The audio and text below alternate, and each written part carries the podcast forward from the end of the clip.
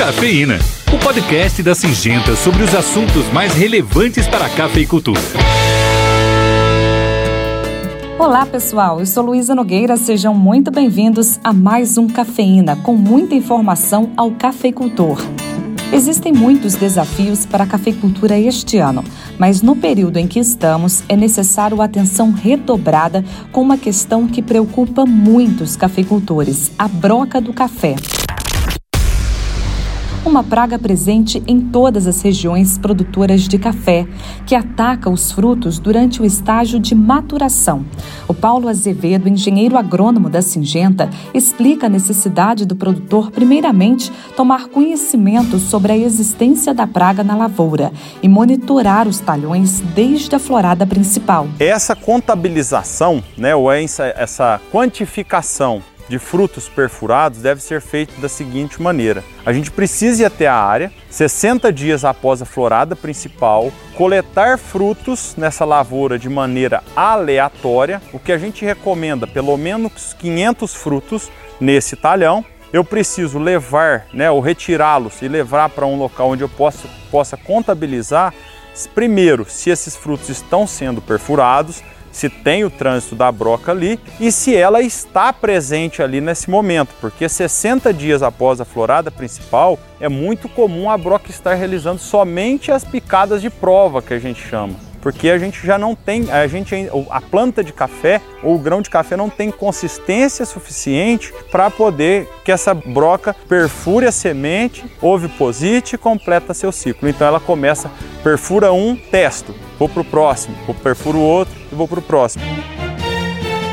A multiplicação da broca da lavoura ocorre no período de 21 dias e chama atenção a forma como ela pode reproduzir e resultar em perda de produtividade nas lavouras e qualidade do café. Luísa, hoje não existe é, uma fórmula correlacionando, por exemplo, a porcentagem de broca que eu encontro na lavoura com a quantidade de fruto que eu deixo de produzir ou até mesmo na análise sensorial e física do café. O que eu te digo é o seguinte, que as áreas que apresentam acima de 10% de frutos brocados, existe uma estimativa de diminuição, sei lá, de até 30% em produtividade. Por que, que eu te falo isso? Porque os frutos, na verdade, eles ah, antecipam a sua maturação, eles vão ao solo e por isso que a gente não consegue mensurar exatamente o que acontece. E a outra parte é aquela que chega até o final do ciclo. Que o que, que acontece? Na hora que a gente vai classificar, acima de 2% de semente brocada, a gente tem uma depreciação enorme no valor e algumas mesas compradoras ou praças compradoras de café, elas nem querem esse café pela dificuldade da separação desses grãos.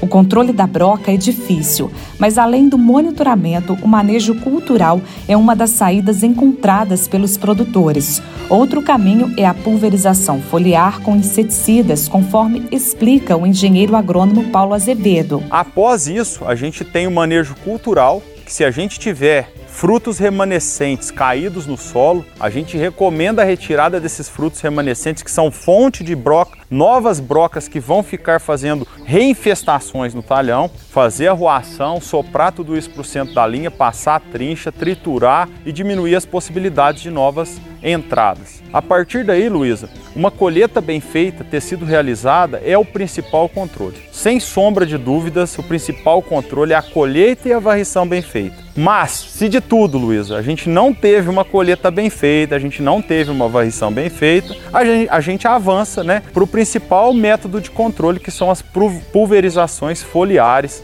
com inseticidas. A Singenta dispõe de uma ferramenta, né, que é o Voliantargo, que aplicado na dose de um litro mais oquima, a gente tem um controle satisfatório. Se acaso eu voltei lá na área 20 dias após, fiz avaliação, uma nova entrada deve ser feita com pulverizações foliares. Acima desse nível de 1% de frutos brocados, eu preciso primeiramente adotar os produtos que se chamam produtos de choque que são aqueles produtos que remetem controle até sete dias após a aplicação. Então eu faço o produto de choque e numa próxima pulverização eu coloco um produto com período residual de controle e mais seletivo para as outras pragas, que no caso é a abamectina mais o clorantriliprole que está contida nessa formulação especial do Voliantargo. Não existe uma fórmula existe um conhecimento agregado para dentro do negócio que a gente precisa empregar.